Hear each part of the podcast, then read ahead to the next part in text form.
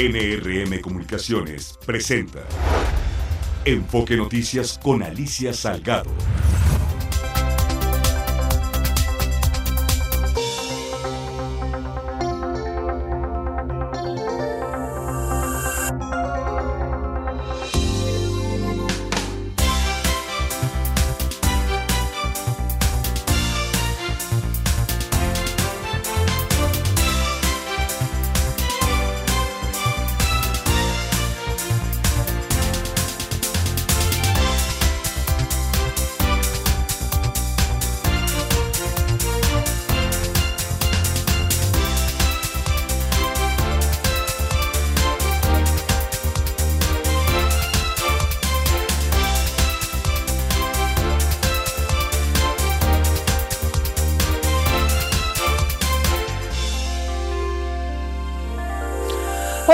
¿Qué tal? ¿Cómo estás? Qué gusto de saludarte de nueva cuenta. Soy Alicia Salgado y este es el martes 12 de diciembre del 2023. Muchas felicidades a todas las Lupitas, a las Guadalupes. Lupita Juárez, un abrazo desde aquí a mi querida amiga y consentida amiga. Es Enfoque Noticias, son las 6 de la tarde, martes 12 de diciembre. Este es tu diario vespertino hablado con foco en la economía, en las finanzas, en los negocios y en los negocios de México y el mundo. Y hoy tenemos un anuncio, un anuncio extraordinario. Se declara oficialmente inaugurado el Maratón Guadalupe Reyes 23-24. Terminará tan pronto como tú lo extiendas o empezará tan pronto como tú lo arranques. Pero... Ten cuidado. Recuerda que es un gran maratón y con el frío, ay, tequilero, tequilero Así le digo yo. Pero eh, todo con medida se puede. Bienvenido, bienvenida. Esto es Enfoque Noticias de la tardecita, de las 6 de la tarde con Alicia Salgado, tu servidora.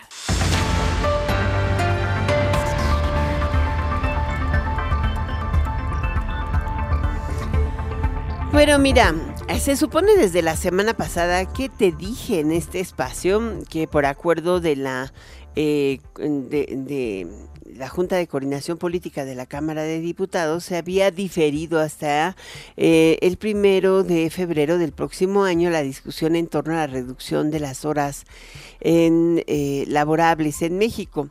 la intención es que tengamos en todo el país, aunque en la Ciudad de México ya las tenemos, em, en ley una obligación de que solo puedes trabajar o el máximo de trabajo sería de 40 horas semanales. En la frontera es donde está el problema más que nada o en el sector rural.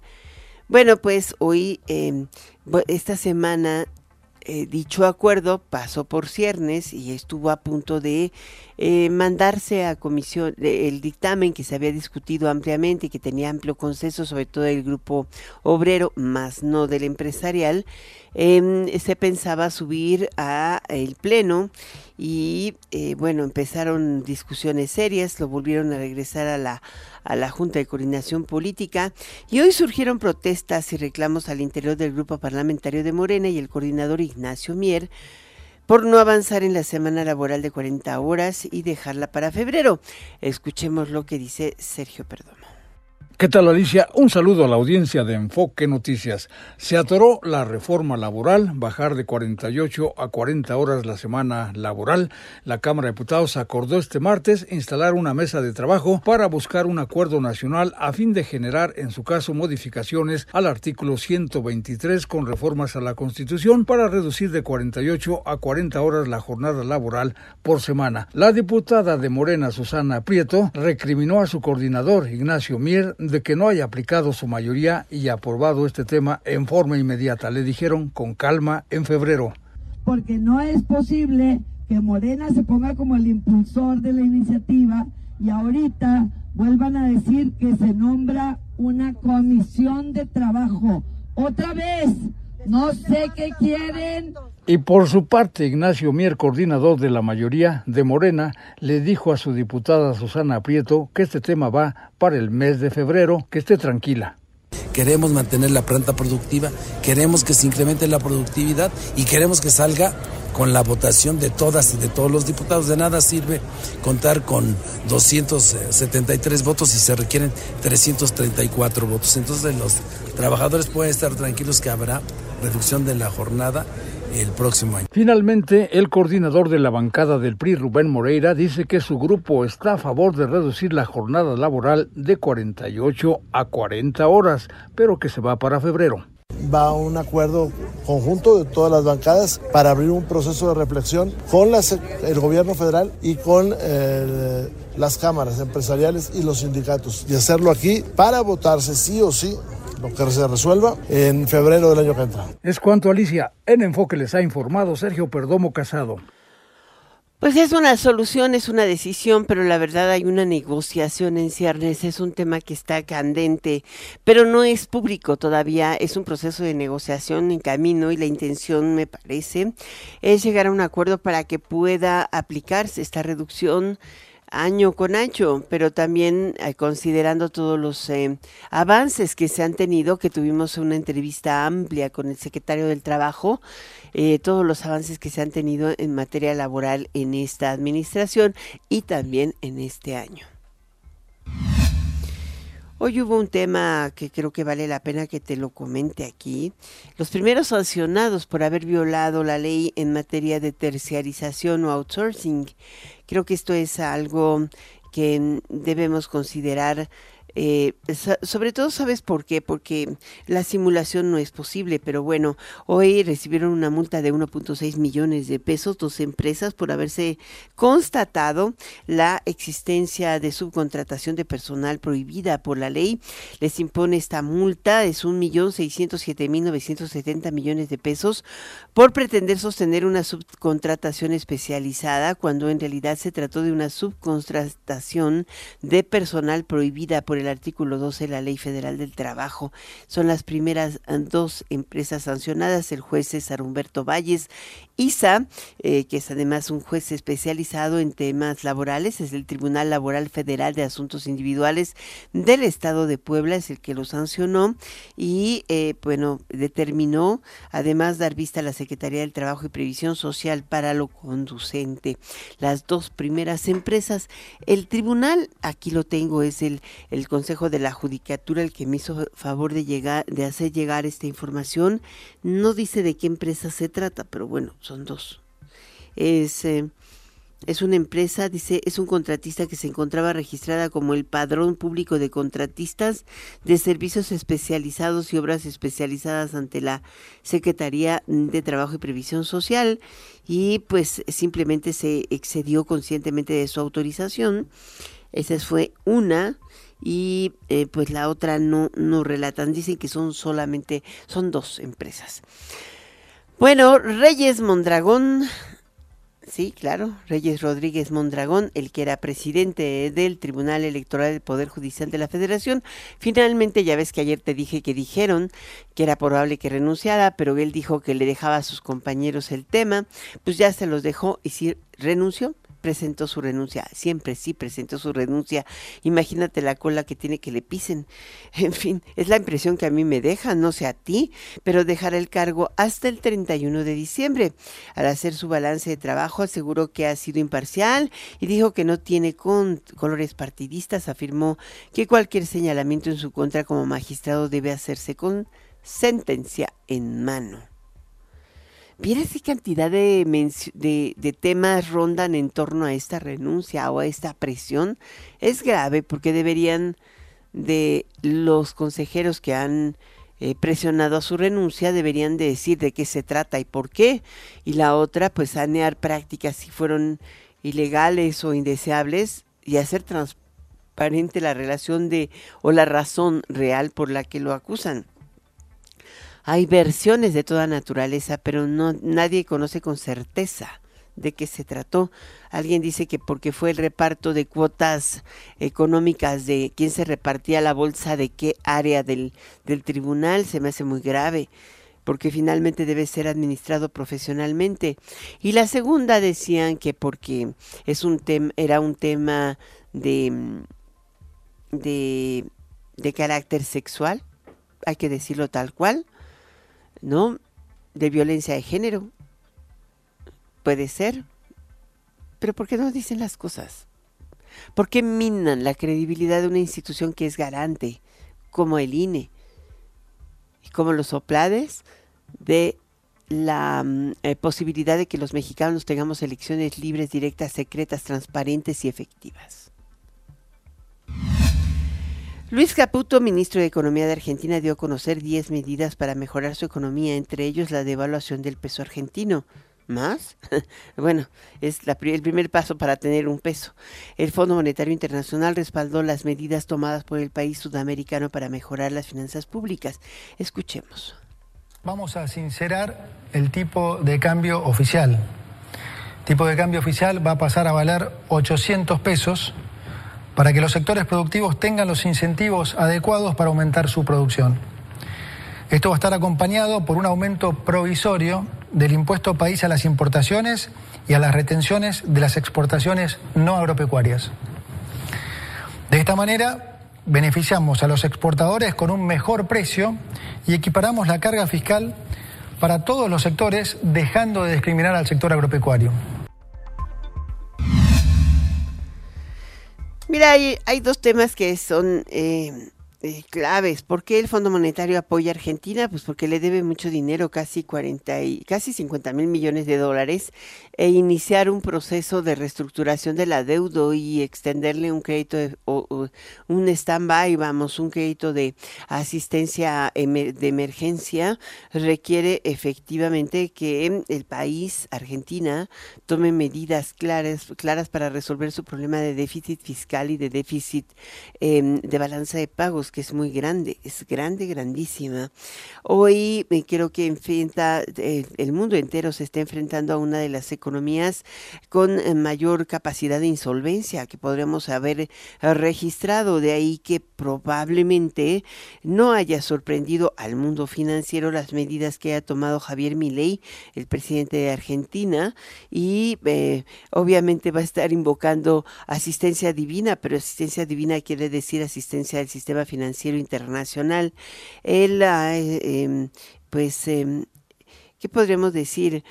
Eh, eh, ha, iniciado con el pie de la austeridad es recorte el gasto público, devaluación de la moneda, o sea, es una medida de choque financiero para restablecer la salud financiera de la misma Argentina. Es un buen desafío ¿Será que los argentinos, argentinos sean capaces de soportarlo? No tiene el respaldo de su Congreso y muchas de estas medidas podrían eh, llevarle a pues enfrentar una presión política más rápido de lo esperado desde el desfile de las madres de, de mayo en frente de la Casa Rosada hasta manifestaciones importantes de los sindicatos peronistas pero ¿Será que puedan los argentinos regresar o restablecer la salud financiera de su economía? No sé, finalmente es un país extraordinario, así es de que vamos a ver cómo le, cómo le van eh, dando el camino a, a y a McKibben, ¿no? Que es eh, eh, pues la gente que mayor apoyo está teniendo hoy, hoy lo han criticado mucho. Otra noticia de carácter internacional e importantísima fue la de hoy, la de Estados Unidos. Hoy se dio a conocer el índice de la inflación. Eh, los precios al consumidor subieron en, en, noviembre, mientras que la inflación subyacente también aumentó.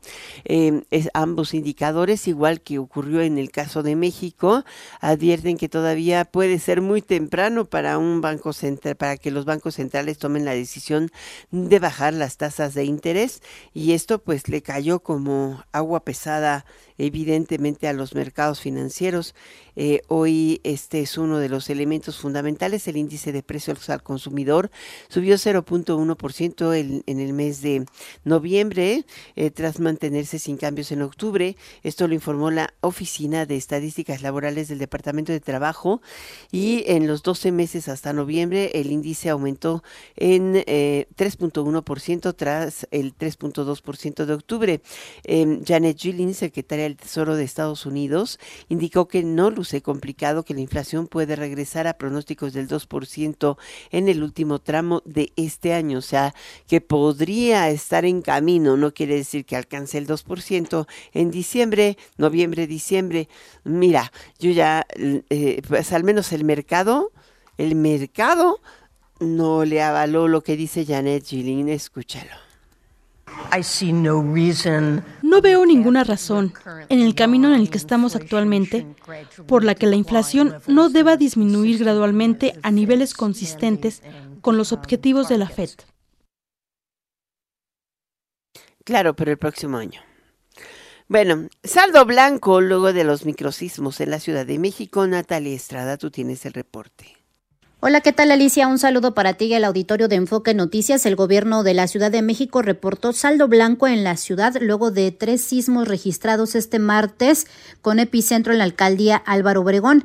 Estos sismos fueron percibidos en algunas colonias de las alcaldías Benito Juárez y Miguel Hidalgo. De acuerdo con el sistema de alerta sísmico mexicano, esta no se activó debido a que se trató de movimientos telúricos con epicentro en la Ciudad de México. Al respecto, la secretaria de Protección Civil capitalina Miriam Ursúa refirió que este tipo de movimientos son normales. Escuchemos. Eh, esto, esto es normal eh, ahora sabemos sobre los microsismos y sabemos, te digo, los estamos monitoreando justamente porque tenemos los elementos y tenemos las herramientas eh, en la ciudad y tenemos las estaciones acelerométricas eh, y sísmicas en la ciudad para poder dar información eh, muy puntual, muy oportuna, eh, pero son absolutamente normales. En conferencia de prensa agregó que se trabaja con otras instancias en un estudio geofísico para determinar el origen de los microsismos en el poniente de la ciudad.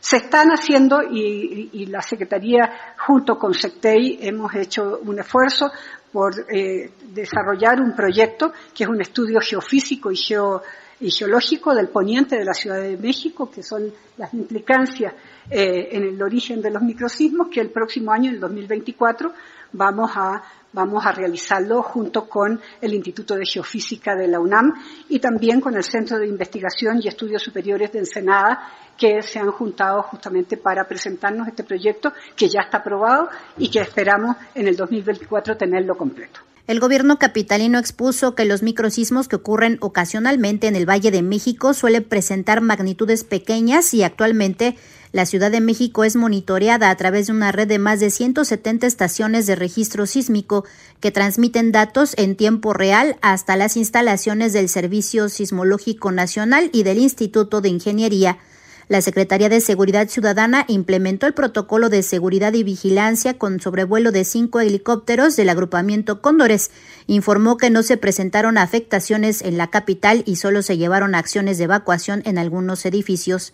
Por otro lado, la Secretaría de Movilidad indicó que se reanudó la operación de manera habitual en toda la red de movilidad integrada de la ciudad, tras realizar la revisión de los sistemas, por lo que las unidades de transporte detuvieron el servicio como parte del protocolo. Alicia Auditorio, la información que les tengo. Buenas tardes. Muy buenas tardes, muchísimas gracias por este reporte Natalia Estrada. Y bueno, hoy la verdad es que nos da muchísimo preocupación, pero el Consejo Mexicano de la Carne, el Come Carne, eh, dijo que nuestro país no es autosuficiente en pavo. Ay, qué drama, ¿no? En pavo.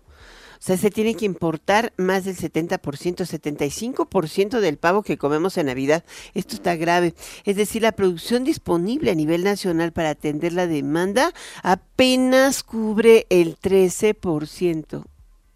Pues cámbiale a la pierna, ¿no? ¿O a los romeritos? Pues yo sí, prefiero romeritos, bacalao. No, pero el bacalao también es noruego, ¿no? Bueno, eso dicen, acaba siendo tiburón disecado. Eso dice Oceana, yo no lo digo. Pero bueno, finalmente esta es la realidad. Con todo y para que este año la expectativa de consumo apunta a ser unos niveles, uno de los niveles per cápita más bajo en los últimos seis años.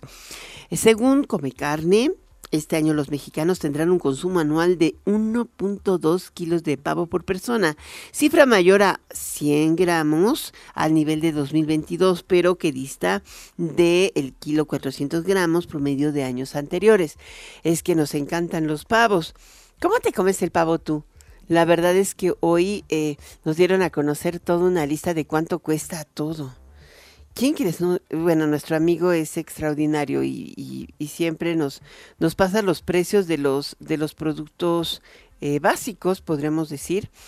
Y mm, eh, aquí lo tengo. ¿Sabes cuánto cuesta la canasta? La canasta de comidas para Navidad.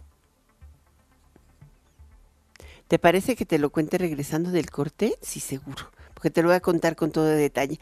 Por lo pronto, ayer sale una noticia así como en Estados Unidos de que teníamos salmonela en el melón que se produce en Sinaloa. Pues no, señor. Senacica acaba de decir que descarta presencia de salmonela en campos de melón en Sonora. Vamos contigo, Rosé Angélica Fimbres. ¿Qué tal Alicia? Buenas tardes para ti también para quienes nos escuchan. Les informo que autoridades federales y estatales de sanidad agrícola realizaron muestreos en campos agrícolas de Sonora y hasta el momento no se han detectado casos positivos a la presencia de bacterias y hasta ahora no hay elementos concluyentes respecto al origen del contagio de salmonela en Canadá y Estados Unidos ocasionada por un supuesto consumo de melón sonorense. La titular de la Secretaría de Agricultura del Gobierno Estatal Fátima Rodríguez Mendoza, subrayó que hasta estos momentos no existe ninguna evidencia de que el producto de Sonora haya sido el causante de estos contagios. El Servicio Nacional de Sanidad, Inocuidad y Calidad Agroalimentaria el SENACICA y el Comité Estatal de Sanidad Vegetal de Sonora son las instancias encargadas de realizar el muestreo y diagnóstico en campo en productos, superficies y aguas para encontrar o descartar el origen de la contaminación. La funcionaria estatal señaló que en Sonora, en el presente ciclo agrícola, otoño-invierno se sembró una superficie de 1.960 hectáreas de vegetales, de las cuales 1.350 se establecieron en el valle de Guaymas y en Palmes por parte de la empresa Malichita.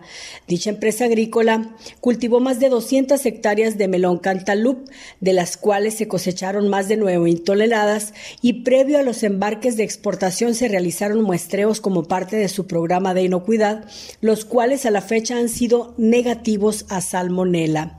Esta empresa exportó, exportó el 90% de su producción a Estados Unidos y ese país, a su vez, mediante una comercializadora, exportó una parte del volumen de estos melones a Canadá.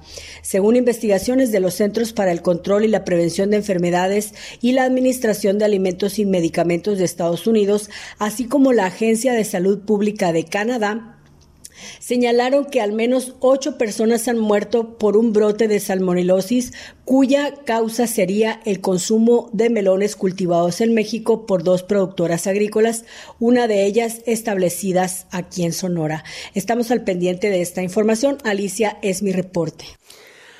Muchísimas gracias por este eh, reporte, Rosangélica Fimbres. Y bueno, ha salido, eh, vamos a una pequeña pausa, enseguida regreso contigo. Enfoque Noticias con Alicia Salgado por Stereo 100, 100.1 de FM y 1000 AM. Continuamos.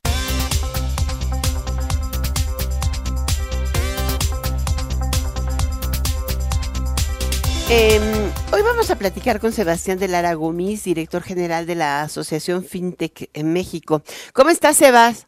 Sebastián. Alicia, ¿cómo estás? No, no, Sebas, claro. No, Sebastián, Sebastián, Sebastián. Si me dicen mis amigos, entonces me parece Pues bueno, yo soy tu amiga, pero independientemente de todo, la verdad es que las empresas fintech en México han ido creciendo de manera extraordinaria, pero enfrentan desafíos y eh, tienen eh, como un camino por trazar. El viernes pasado eh, se hizo una, o, se realizó una reunión del Consejo de un consejo que debió haber sesionado hace muchísimo tiempo, desde el 2018, y apenas sesionó por primera vez el viernes pasado con la presidencia de Gabriel Llori, subsecretario de Hacienda y Crédito Público. ¿Por qué no nos da detalles de este evento? Claro, eh, se dio eh, la reunión del grupo de innovación financiera. Este grupo está establecido en la ley FinTech, la ley que regula las instituciones de tecnología financiera. Y fue una reunión positiva, fue una reunión en la que estuvieron todos los reguladores principales, el Banco de México, por supuesto, la Secretaría de Hacienda, este, la Unidad de Banca y de Valores, la CONDUCEF, la Comisión Nacional Bancaria y de Valores, eh, eh, COFESE, eh, y, probablemente se me escapa alguno más, pero los principales reguladores del sector y estuvimos presentes las asociaciones relevantes, por supuesto, FinTech México, que, yo represento, junto con la ASOFOM, la ANSOFIPO, eh, la SAMEP y todas otras asociaciones que tienen empresas que también se dedican al sector de tecnología financiera y muchos de las que son parte de nuestra membresía, pues algunas pertenecen a las otras dependiendo cómo están establecidas. Y básicamente nos pusimos de acuerdo para ponernos de acuerdo a trabajar. Se va Sonó muy raro. Nos pusimos de acuerdo para ponernos de acuerdo. Pero es que eso fue este porque vamos a empezar a trabajar en, en una mesa de trabajo, perdón otra vez la redundancia, pero eh, donde en esta mesa de trabajo vamos a ver distintos temas como finanzas abiertas, como comisionistas digitales, como temas de educación financiera y temas de inclusión financiera y muchos otros, ¿no? Entonces, pues vamos a empezar a sesionar casi todos los viernes eh, de aquí a marzo y creo que va a ser algo muy positivo para sacar ideas de políticas públicas que realmente se puedan implementar y puedan beneficiar al sector de tecnología financiera y cumplir con muchos de estos retos que, que, que tú bien mencionabas, Alicia. ¿Cuántas empresas fintech hay en México autorizadas?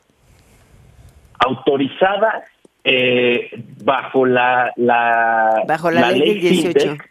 Pues mira, tenemos alrededor de 65 instituciones de fondos de pagos electrónicos y unas treinta y tantos de, crowdfunding. Eh, sin embargo, también quiero mencionar que hay empresas que se dedican también a tecnología financiera que por eh, razones de su negocio son una SOFIPO o son una, una SOFOM o hasta una SADCB y operan de manera totalmente legal. Operan legalmente, pero, pero no son fintechs. No están pues autorizadas bajo la ley fintech. No están autorizadas bajo eh, la ley fintech, eh, pero yo sí las sigo llamando fintech porque siguen siendo empresas que se dedican a tecnología financiera. ¿Qué es dedicarse a tecnología financiera? Tener una plataforma tecnológica, pues lo mismo la tiene un banco, ¿no? Y no son fintechs. Bueno, yo creo que eh, en algunos casos hay bancos que hasta se han declarado fintechs. Yo creo que mucho tiene que ver con lo disruptivo que esto puede ser, eh, cómo nace una empresa, si es una empresa que inició pues de la nada, poco a poco y fue creciendo y puedes llegar a tamaños tan grandes como Nu o como Story, por ejemplo, o eh, todavía están en, en sus eh, estados, eh, en sus primeros inicios, ¿no? yo creo que ahí podríamos definirlo de esa manera, pero sí, o sea, también hay esta visión de que estas empresas pues tienen que estar bajo la ley fintech y eso lo entiendo muy bien, pero ah, no todas esas empresas eh, solo son miembros de la asociación, tenemos muchísimas otras que también son parte de nuestra asociación y nos da mucho orgullo que sean parte de ella.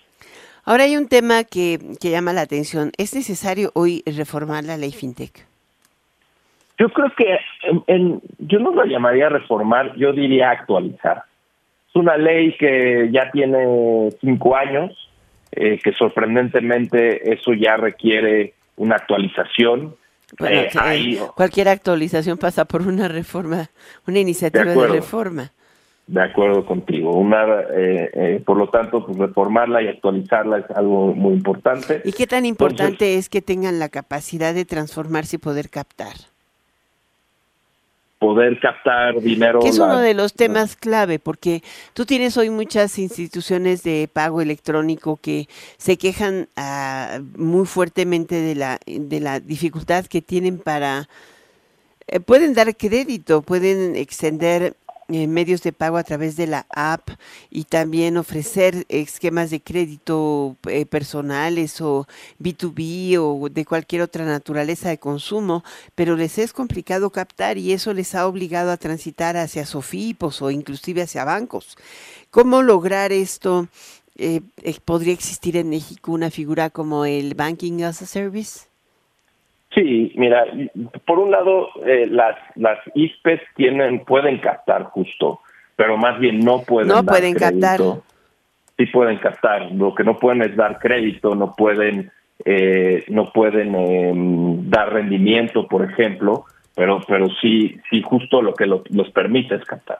Ahora, el problema es que pues estas empresas quieren crecer sus negocios, quieren poder dar estos créditos, quieren poder dar rendimiento, y para poder hacer eso se tiene que ampliar las posibilidades que tienen las ISPES y, eso es algo que tendría que venir en esta eh, reforma de ley o crear una ley FinTech 2.0. Yo creo que por ahí va. ¿Es una ley que es FinTech 2.0? Bueno, yo la llamaría así, ¿no? La próxima ley FinTech, la reforma a la ley FinTech, para llamarla de manera coloquial, llamémosla la 2.0. Mm. ¿Qué otros desafíos enfrentan las fintechs? Mira, hay otros desafíos también en materia regulatoria, por ejemplo, la misma ley tiene varias cosas importantes, eh, por ejemplo, establece las finanzas abiertas, el hecho de que una persona pueda compartir su información financiera de forma fácil, rápida y segura eh, a instituciones que puedan otorgarle un crédito, una hipoteca o algo por el estilo, y que eh, esa persona dueña de su información quiera compartirla. Para eso tiene que existir una regulación secundaria eh, de la ley FinTech y esa regulación secundaria pues no ha sucedido en estos cinco años. Pues ese es un, reto importante. Pero eso no requiere reformar la ley, requiere que la, la regla opere. Requiere que salga regulación secundaria por parte de la Comisión Nacional Bancaria junto con el Banco de México. Eh, no, no tiene que ser una ley, no tiene que salir por el Congreso, pero es algo que está pendiente, por ejemplo, que estamos buscando que se pueda eh, lograr. Eh, tenemos muchos retos para poder, por ejemplo, tener comisionistas digitales que se puedan hacer pagos, digamos, estilo los que se hacen en las tiendas de conveniencia, pero de manera digital. Muy interesante. E, esos son algunos de los de los muchos retos que hay. Pues vamos a tener que vernos y escucharnos cada viernes una vez que se, se realice esta reunión y, y ver cómo va avanzando eh, pues este proceso, como dices, como dijiste, de, de, revisión de la ley, vamos a poner así, de revisión de la regulación para que eh, exista esta posibilidad de evolucionar pues a una comunidad importante que puede ser la diferencia entre competir o no competir o tener un sistema más competitivo financiero. Muchísimas gracias por estar con nosotros, Sebastián de Lara Gómez, director general de la Asociación FinTech México. Gracias a ti, Alicia, y un saludo a ti y a todo el auditorio. Estaremos bien pendientes. Gracias, Sebastián. Con tres votos a favor y una abstención, te cuento que la sección instructora de la Cámara de Diputados aprobó el dictamen que declara el desafuero del fiscal de Morelos, sí, el tipo ese, Uriel Carmona, acusado de ejercicio ilícito de funciones. Se turnó a la mesa directiva para el Pleno eh, para que se, erija este en jurado de procedencia. Qué bueno, ¿no? O sea, ¿te acuerdas el caso de la de la chica que encontraron ahí en la carretera de Cuernavaca, ahí en La Pera, y, y que dijo que no, hombre, se fue de parranda? No, sí, cómo no. Y él encubrió todas las pruebas. ¿O no? De eso lo están acusando. Uso indebido de funciones. Claro. es, es, uso ilícito de funciones. Vámonos a un corte, regreso enseguida. Está usted escuchando Enfoque Noticias por Stereo 100, 100.1 de FM y 1000 AM. Regresamos con Alicia Salgado.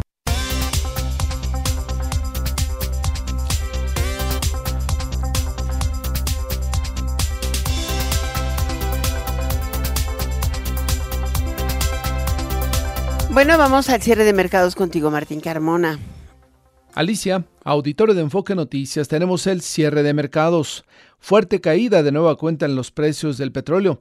Hoy los crudos de referencia perdieron cerca de 2 dólares y medio. De esta manera, el europeo se cotizó en 73 dólares con 47 centavos el de los Estados Unidos 68 dólares con 88 centavos y la mezcla mexicana de exportación por debajo de los 65 dólares el barril. En cuanto al precio del dólar, hoy bajó unos 6 centavos al mayoreo, cotizó en 17.30, mientras que en las ventanillas bancarias del aeropuerto de la Ciudad de México sobre 17 pesos con 80 centavos el euro hasta 18 pesos con 75 centavos se vendió. Hoy la bolsa mexicana de valores se mantuvo cerrada, mientras que en los Estados Unidos el Dow Jones avanzó el 0.48% y el Nasdaq ganó el 0.70%. Hasta aquí el cierre de mercados.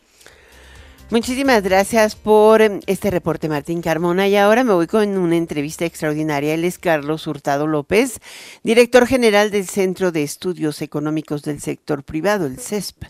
Han eh, ahí, eh, con todo el trabajo que se puede realizar, preparado una, un documento, un, un documento llamado o denominado Un México Mejor para Todos, que se pretende entregar a todas las precandidatas y precandidatos a la presidencia de la República. Creo que es a la presidencia, aunque debería ser a todo aquel que pretende un cargo público. ¿Cómo estás, Carlos? Qué gusto de saludarte. Mucho gusto estar contigo, Alicia, y gusto saludarte también. ¿Por qué no nos eh, describes a grandes rasgos de qué, qué, propuestas son las que tienen para lograr un mejor México? Sí, cómo no, déjame, déjame comentarte primero muy rápidamente cómo se elaboró este documento. La idea fue desde un principio hacer un documento del sector privado eh, para los precandidatos a la presidencia y como tú dices en un momento, a los candidatos eventualmente a otros puestos, ¿no? De, elección de 2024, que pues son muchísimos, ¿no? Pero, digamos, un aspecto me parece muy novedoso este documento es que es eh, un punto de vista del sector privado como un actor importante en la sociedad mexicana, con preocupación por el interés público. Es decir, no es un documento, eh, digamos, en donde de posición para los intereses gremiales del sector privado, sino es el sector privado por, eh, proponiendo políticas públicas por el interés por el bien público, ¿no? Eso es importante. Cosas como pobreza, inseguridad, eh, eh, cómo lidiar con ello, ¿no? Inclusión y justicia social, oportunidades, movilidad y eh, cómo todo esto se, se liga con la prosperidad y el crecimiento económico y el empleo y las maneras de buscar todos estos fines, ¿no? Entonces, pues ya, ya lo que pregunta más específicamente, mira, tiene tres capítulos. El primero es un capítulo, digamos, de política social, que se denomina inclusión, oportunidades y movilidad social, en donde se tratan los temas de salud, educación, programas sociales, pobreza, eh, inclusión, pensiones, etcétera, pero con un enfoque en general basado, con un enfoque dinámico, eh, digamos, basado o enfocado en el crecimiento de las personas y en su dignidad. ¿Me explico?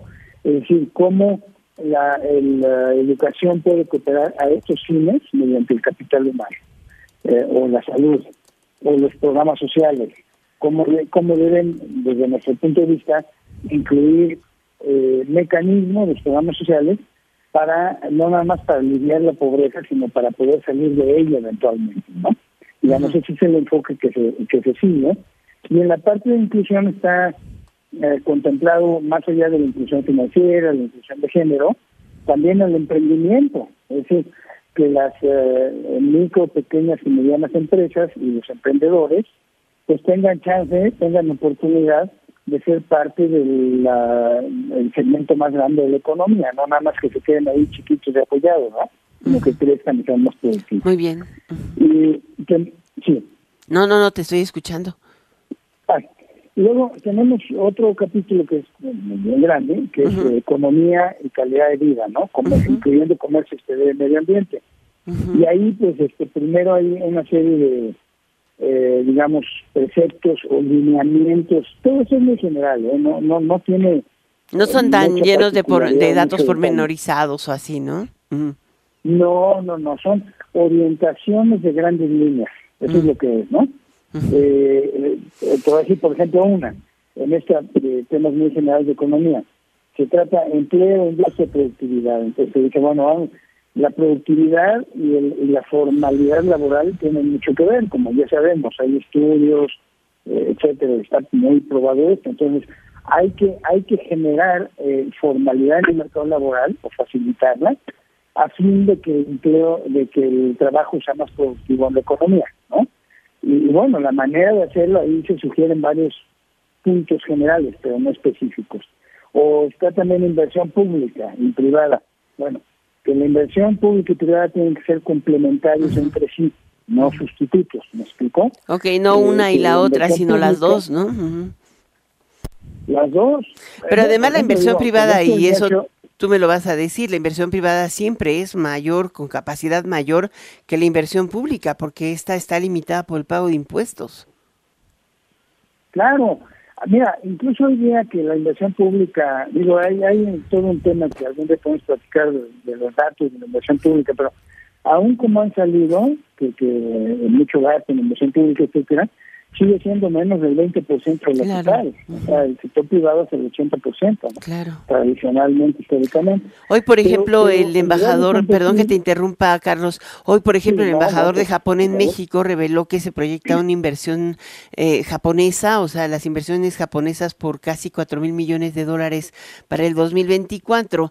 Esto lo hizo en el, en el COMSE y evidentemente mm, lo que se destaca es que México junto con la India pues es uno de los destinos que generan mayor interés, por ejemplo, en el caso de Japón. Lo, lo mismo pasa con, eh, con América del Norte, pero solamente nos centramos como en la inversión extranjera cuando el 70% de la inversión en México es mexicana. Sí, claro. Pero mira, por ejemplo, esta oportunidad que hay de que, está relacionado con la localización de las cadenas productivas, ¿no? Que venga la inversión de Japón, o que venga la inversión mexicana, no importa, ¿no? Para nuevos proyectos, para eh, integrarse a estas cadenas de oferta con Estados Unidos, Canadá, etcétera, todo este eh, asunto del nearshoring, ¿no? Bueno, esa es inversión privada, pública o, eh, perdón, inversión privada nacional o extranjera. Pero es importante que haya inversión pública para qué? Para que haya seguridad en el abasto de energía, ¿no? Donde se van a situar esas inversiones. Y yo iría un poco más allá, fíjate, como política pública, que, que se dice ahí en el documento, que no nada más sea el abasto y la seguridad de energía en Coahuila y Nuevo León, por algo, pero que también sea en Michoacán y en, Oaxaca, ¿no? Este, porque si no, no va a llegar la inversión ahí, ¿verdad? Esta nueva inversión y, que haya las condiciones, digamos, sociales y políticas favorables, no nada más en la nuevamente, pero también en el uso de esto. ¿no? Pues hay una serie de preceptos generales respecto a esto.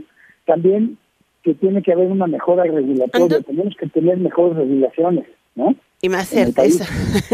podemos tenerla muy buena, pero si la cambian a cada rato, quién sabe. Bueno, eh, es, es una propuesta que viendo hacia adelante, ¿no? Oye, Charlie, Carlos Hurtado, porque el, el documento es amplio, ¿dónde lo podemos leer? Bueno, mira, hay, hay una hay una página, en, la página del CCE, del Consejo Económico Empresarial, y en la del Centro de Estudios Económicos del Sector Privado, está el documento entero ahí y unos documentos un poco más de divulgación que son infografías. Pero en las páginas ahí está y, todo, ¿no? Es amplio y trata muchos temas. Ay, yo no, ahí en la página del CESE está la su página del CESP. No, son diferentes, pero en las dos está. Ok, pero mejor en la del CESP. Pues muchísimas gracias por estar con nosotros. ¿Te parece que, por qué no vamos haciendo una, una disección segmentos por segmento? Para que nos vayamos entendiendo de qué, qué propuestas tiene el sector privado, porque sinceramente eh, eh, a veces cuando oímos las mañaneras nos parece que todo parece negado o negable, pero en realidad son propuestas alcanzables para todos y que darían una mayor posibilidad de generar empleo y mejores condiciones de vida. Creo que eso es que hay que tenerlo enfrente y, y pues si hay una propuesta, leerla, ¿no? Muchísimas gracias por estar con nosotros, Carlos Hurtado. Muchísimas gracias a ti, Alicia, y también un saludo muy afectuoso. Uno, grande. Gracias, Charlie. Hasta pronto. Pronto, de pronto es tanto como la semana que entra, ni te me vas de vacaciones, ¿eh? Muchas gracias. Regresamos enseguida después de este corte. Enfoque Noticias con Alicia Salgado por Stereo 100, 100.1 de FM y 1000 AM. Continuamos. Bueno, ya casi, casi estamos en el cierre de, de esta emisión. Y te estaba comentando un poquito antes de entrar en, en, en la última entrevista este tema de, de los kilos de, del pavo. O sea, la verdad es que eh, sí, sí, normalmente los mexicanos parece que consumimos pavo, pero no lo consumimos. Consumimos 1.2 kilos de pavo por persona, que es muy poquito, pero eso es a lo largo de un año. Y normalmente la temporada navideña no es la única ocasión en que los mexicanos demandan pavo porque hay muchas zonas del país donde se come pavo de manera regular. La que más consume pavo, ¿dónde crees que es? Pues claro, Yucatán. ¿No? Hacen todos los pavos negros rellenos y, demás sabidos y por haber, igual que la cochinita. O sea, el cochinillo es el que más se consume en Yucatán. Y en el caso de la temporada navideña, eh, creo que este es uno de los temas interesantes de, de Come Carne, que, que lo saca Estudios Económicos de Come Carne es que ante la insuficiencia constante de pavo para entender la producción de embutidos, el abasto nacional de aves para temporada navideña se ha quedado muy corta. Y es que hoy con el tema de la diabetes y con el tema de no quiero engordar, pues pides jamón de pavo, jamón de pechuga de pavo, este, salchicha de pavo, todos los pavos sabidos y por haber, y la, y la industria de los embutidos se lleva los pavos de la Navidad. Y entonces nos traen los pavos de Estados Unidos de pechuga doble y de lo que tú quieras, pero no saben igual. Ya te seguiré contando.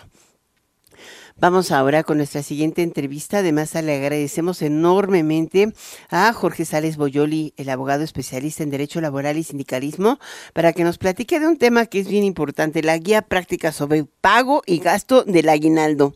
¿Cómo estás, Jorge? Alicia, buenas noches. Pues con apetito después de escuchar esta convocatoria alimenticia y pensaba yo en la diferencia entre pavo y guajolote. Eh, yo creo que eso es importante, este, lo que comentabas, pero pero eso va para otra plática, como dice. Pues bueno, ahorita ya me pusiste a pensar, pero sí, sí me dio la sé. Pues, ¿Qué te parece si hablamos primero del aguinaldo? ¿Quién tiene derecho a aguinaldo? Mira, tiene derecho a aguinaldo cualquier persona que esté en una relación laboral. Hay que entender que quien está en una relación laboral está en una relación laboral porque está subordinado a una persona física o moral.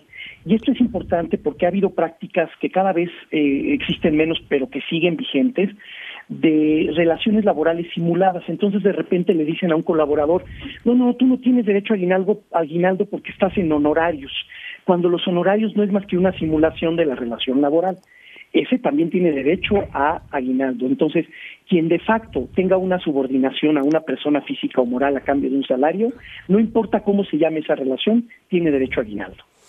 Ahora, ¿cómo lo gastas? Ese es un tema, ¿no? Porque hay, en el gobierno te pagan en dos tramos, en, el sector privado uno, y generalmente solo dan una quincena, en el gobierno te dan un mes y medio, creo que es.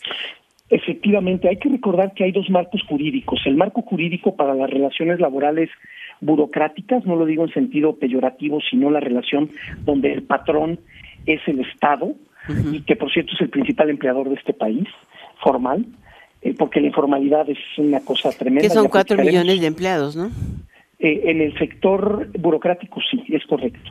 Entonces ahí las reglas ¿El famoso apartado son B? más generosas, el famoso apartado B. Y ahí la, el aguinaldo es un poco o un mucho más generoso que en el apartado A. En el apartado A la obligación es de dar por lo menos 15 días, o sea, una quincena más que se tiene Pero que pagar. ese por lo menos se devuelve el solo te doy. Exactamente, pues este yo me voy bajo los mínimos y te entrego este una quincena de aguinaldo que se tiene que pagar antes del día 20 de diciembre, Alicia. Lo interesante es lo que ya decías, ¿para qué alcanza? El salario mínimo, solo por darte una idea, ya con el salario mínimo en enero, va a estar en 7.467 pesos. Una canasta alimentaria y una canasta no alimentaria, porque no solo de pan vive el hombre, como reza el precepto evangélico, eh, una canasta alimentaria más no alimentaria vale 4.387 pesos. Entonces, una persona, jefe de familia, que es el único ingreso con 7.400 pesos, le alcanza para una canasta alimentaria y no alimentaria, y le sobra un poquito más, casi le alcanza para dos canastas alimentarias y no alimentarias, pero las familias se componen de más de dos, ¿verdad? Este, según el INEGI de 2.5, todavía no entiendo cómo se componen de 2.5, concédeme que son de tres personas. Entonces, a una familia vivir y comer y, gastar en todo lo que tiene que gastar le cuesta 12 mil pesos al mes. Y el aguinaldo pues es solo una una quincena. Así que hay que también tomar en cuenta la inflación en alimentos que esta es una inflación de la que luego no se habla y que en México está en el 9.7% entonces con todo este contexto pues el aguinaldo hay que hay que hacer una repartición ahí casi heroica, ¿no? Creo que ese es un punto eh, relevante porque pues al final de cuentas es un ingreso extraordinario de una vez al año, pero también paga impuestos, ¿no? Sí, el, aguinaldo, como cualquier ingreso que modifica el patrimonio de una persona, tiene que pagar impuestos sobre la renta, que es lo que se conoce como eh, coloquialmente como el impuesto sobre el producto del trabajo. Entonces, el aguinaldo paga impuesto, tiene un tramo que no paga impuesto, pero tiene otro tramo que sí paga impuesto. ¿Cuál es el tramo que no paga impuesto? Mira, este es un tema que los fiscalistas y los contadores tienen ahí muy bien estudiado y hay una parte que no la paga y, otra parte que sí tiene que pagar impuestos como tenemos que pagar todos en este país cuando hay ingresos. Entonces, eh, yo creo que sí eh, tendríamos que... Pero no suma total, ¿no? Exactamente, es correcto. Entonces, bueno, pues eh, se paga sobre un salario base, no sobre un salario eh, integrado y el espíritu de esta prestación pues es justamente eh, que los trabajadores puedan hacer frente a los gastos de fin de año. Oye, ¿y si mañana platicamos de cómo estirar el aguinaldo? Sí, encantado. Estás muy bien preparado y de la diferencia entre... Ah, yo sí sé cuál es la diferencia entre guajolote y pavo. Uno es ah, blanco y otro es negro, y uno es de talla grande y otro es de talla chiquita, y uno lo engordan más y otro menos. Bueno, discutimos cuál es el más rico, pero por supuesto que... el guajolote. Por supuesto que platicamos cuánto se destina a deudas, cuánto a gastos navideños y cuánto al ahorro. ¿Mañana? Eh, en este país. Encantado de la vida. Muchísimas gracias, Jorge Sales Boyoli. Hasta luego. Hasta luego. Él es abogado especialista en Derecho Laboral y Sindicalismo y sabe de muchas cosas, ya lo vio usted. Muchísimas gracias hoy aquí en Enfoque Noticias. Gracias por su atención a esta tercera emisión. Te dejo en compañía de Rocío Cha, de perdón, estoy, estoy dormida, de Daniela Inurreta en Golden Hits, en Estéreo y Radio 1000. Vámonos a seguir Enfoque Noticias, te invita a, seguir con nosotros en Golden Hits con Dani Inurreta. Soy Alicia Salgado, muy buenas noches.